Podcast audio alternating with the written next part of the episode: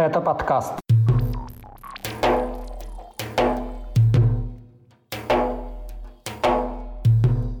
Детей Кадырова отправили на конференцию ООН в Дубае. В Ростове-на-Дону и Пятигорске судят граждан Украины. На Кубани опасаются появления подростковых банд из-за сериала «Слово пацана».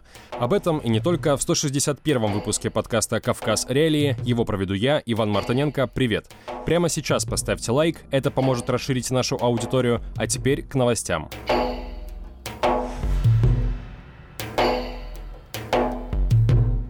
Дети главы Чечни Рамзана Кадырова, 23-летняя Хадижат и 18-летний Ахмад, оказались в составе российской делегации на конференции ООН по изменению климата, которая в эти дни проходит в Дубае.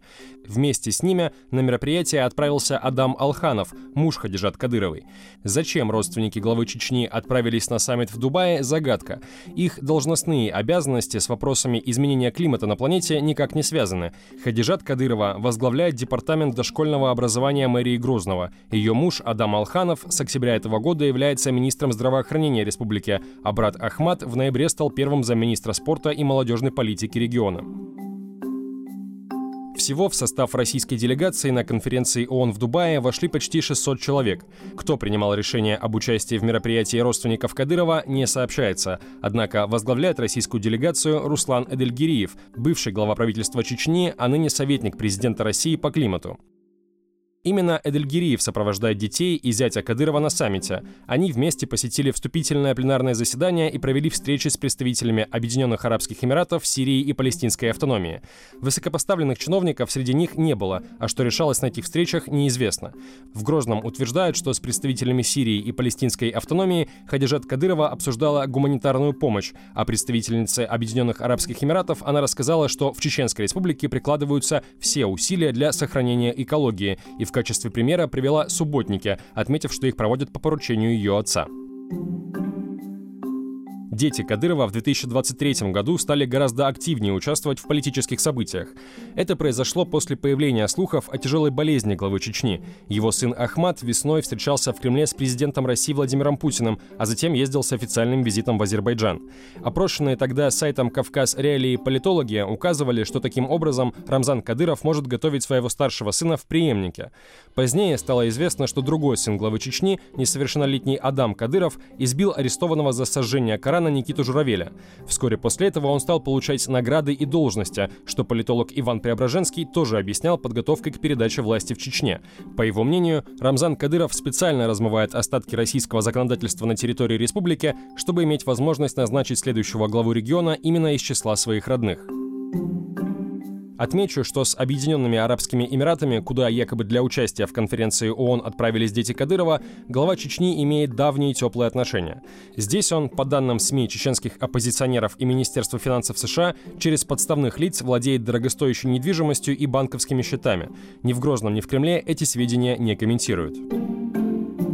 С Чечней и Кадыровым связаны еще две заметные новости этой недели. Президент Путин 6 декабря присвоил очередные звания офицерам российской армии, участникам полномасштабной войны против Украины. В их числе оказались и уроженцы Северного Кавказа. В частности, звание генерал-лейтенанта получил Шарип Делимханов, начальник управления Росгвардии по Чечне и брат депутата Госдумы от республики Адама Делимханова. Звание генерал-лейтенанта получил также уроженец Чечни Сухраб Ахмедов, командующий 20-й армией, которого связывают с ударом по российским военным в оккупации оккупированной Луганской области в июне этого года.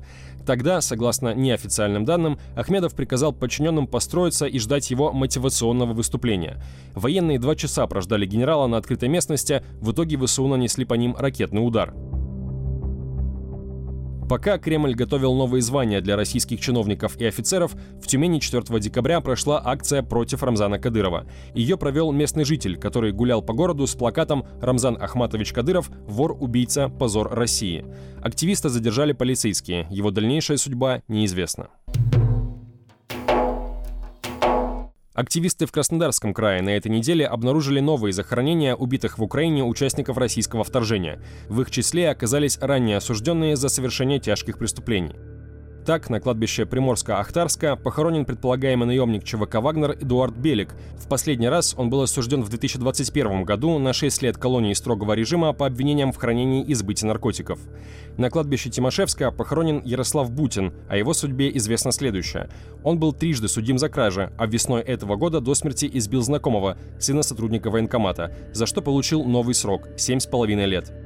На фронте Бутин пробыл в лучшем случае несколько месяцев. Приговор ему вынесли в марте, уже в октябре он погиб. Тем временем в Волгограде суд закрыл процесс по делу бывшего наемника ЧВК «Вагнер» Арсена Мелконяна. В мае его задержали за угрозы, в том числе в адрес судьи, приговорившей его ранее к 11 годам лишения свободы за убийство. Мелконян уже заявил, что после нового приговора опять отправится на войну против Украины. Процесс по этому делу закрыли еще после первых слушаний. Тогда наемник во время перерыва обратился к матери с вопросом, привезли ли его бронежилет из Ростова. В самом Ростове Южный окружной военный суд на этой неделе приговорил к пяти годам колонии бывшую украинскую военную Наталью Придаченко, которая служила в батальоне «Айдар». Придаченко жила в украинском Лисичанске, который с июня 2022 года находится под российской оккупацией. Ее дело поступило в суд в марте этого года. Как и других украинских военнопленных, Придаченко обвиняют в России не в конкретных преступлениях, а в участии в террористическом сообществе, хотя она служила в официальном подразделении вооруженных сил Украины. Еще один осужденный в России гражданин Украины, как стало известно 2 декабря, заявил о незаконности приговора, вынесенного в Пятигорске. В мае Николай Нефортунов получил 4,5 года лишения свободы по обвинению в сотрудничестве с запрещенным в России украинским движением «Правый сектор». Об этом тогда сообщило Ставропольское управление ФСБ, не уточняя подробности. Обстоятельства дела стали известны только сейчас. Выяснилось, что Нефортунов ранее уже был судим в России по наркотической статье, а в 2021 году, то есть еще до начала полномасштабного вторжения в Украину, ему предъявили обвинение в сотрудничестве с правым сектором. Он якобы вел переписку с представителями движения, находясь за решеткой. В итоге в этом году Нефортунов получил новый срок. Осужденный настаивает, что следствием и судом так и не было установлено, как именно он содействовал правому сектору и какие поручения мог выполнять, отбывая наказание в российской колонии. Он также ссылался на добровольное прекращение переписки с представителями националистической организации и явки с повинной. По российскому законодательству это является основанием для освобождения от уголовной ответственности. Однако следствие не приобщило к материалам дела признания Нефортунова, выдав их за результат своей работы. Скачивайте приложение «Кавказ Реалии», чтобы оставаться на связи в условиях военной цензуры в России. Ссылки на приложение вы найдете в описании к этому выпуску подкаста. Число арестованных по уголовному делу о беспорядках в аэропорту Махачкалы превысило 130, заявил зампредседателя общественной наблюдательной комиссии Дагестана Шамиль Хадулаев. Имена арестованных неизвестны. Официально правоохранительные органы и власти ход расследования не комментируют. Напомню, 29 октября участники антисемитской акции захватили аэропорт Махачкалы. Под предлогом солидарности с палестинским народом они искали граждан Израиля, летевших из Тель-Авива в Москву с остановкой в Дагестане. Сначала толпа проверяла документы у случайных людей, а затем прорвалась внутрь аэропорта и на взлетную полосу. Согласно официальным данным, пострадали не менее 20 человек.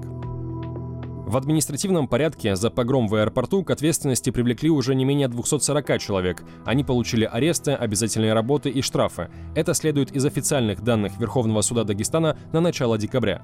Международная правозащитная организация Human Rights Watch ранее назвала неадекватной реакцию российских властей на антисемитские акции на Северном Кавказе. Там считают, что отношение к участникам таких митингов резко контрастирует с разгоном мирных акций протеста. Помимо захвата аэропорта в Махачкале, в докладе организации упомянуты поджог устроившегося еврейского культурного центра в Нальчике и антиизраильская акция у гостиницы в Хасавюрте. После появления информации о 130 арестованных по уголовному делу о беспорядках в Махачкале, сайт «Кавказ Реалии» направил запрос в Human Rights Watch с просьбой прокомментировать, насколько прозрачно, по их мнению, идет расследование. Вот что на это ответил научный сотрудник организации Алекс Лахмутов. We know little about the criminal investigation into the airport mass riots case. Нам мало что известно об уголовном расследовании дела о массовых беспорядках в аэропорту, в частности о том, расследуется ли оно как преступление на почве ненависти. Мы знаем, что сотни людей получили административное наказание за участие в беспорядках. Судебных данных мало, но, судя по всему, полиция рассматривает это в основном как несанкционированное собрание. Глава Дагестана Меликов, похоже, преуменьшил значение этих событий, подчеркнув, что их участников не следует причислять к экстремистам, а те, кто напал на полицейских или нанес ущерб аэропорту, должны быть привлечены к ответственности. Такой ответ явно недостаточен. Международные организации уже много лет привлекают Россию к выполнению договорных обязательств по борьбе к ксенофобии и ее осуждению. Вместо этого власти относятся к этим событиям так же, как к митингу с критикой правительства.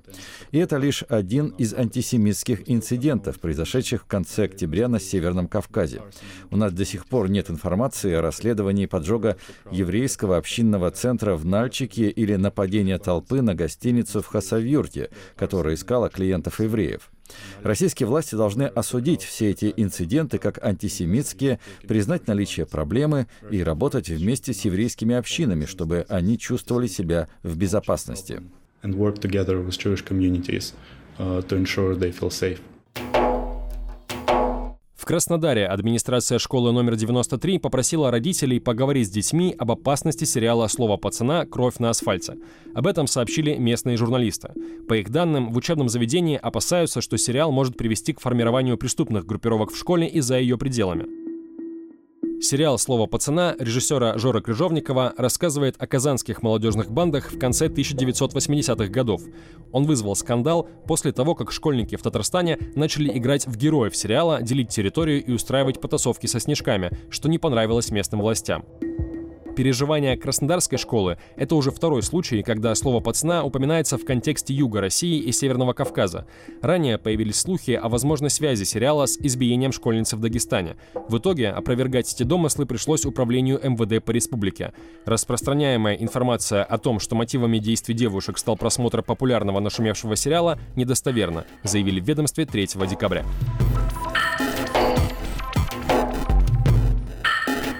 На этом у меня все. Вы слушали 161 выпуск еженедельного новостного подкаста «Кавказ Реалии». Подпишитесь, поставьте лайк и напишите комментарий. Напоминаю, что это поможет расширить нашу аудиторию. С вами был Иван Мартыненко. Пока.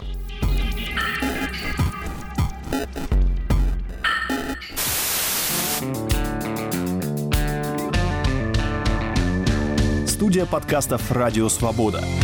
Человек имеет право. Время свободы. Американские вопросы. Кавказ подкаст. Атлас мира. Цитаты свободы. Скучно не будет. Слушай на всех подкаст-платформах. Просто надень наушники. Подкасты «Радио Свобода».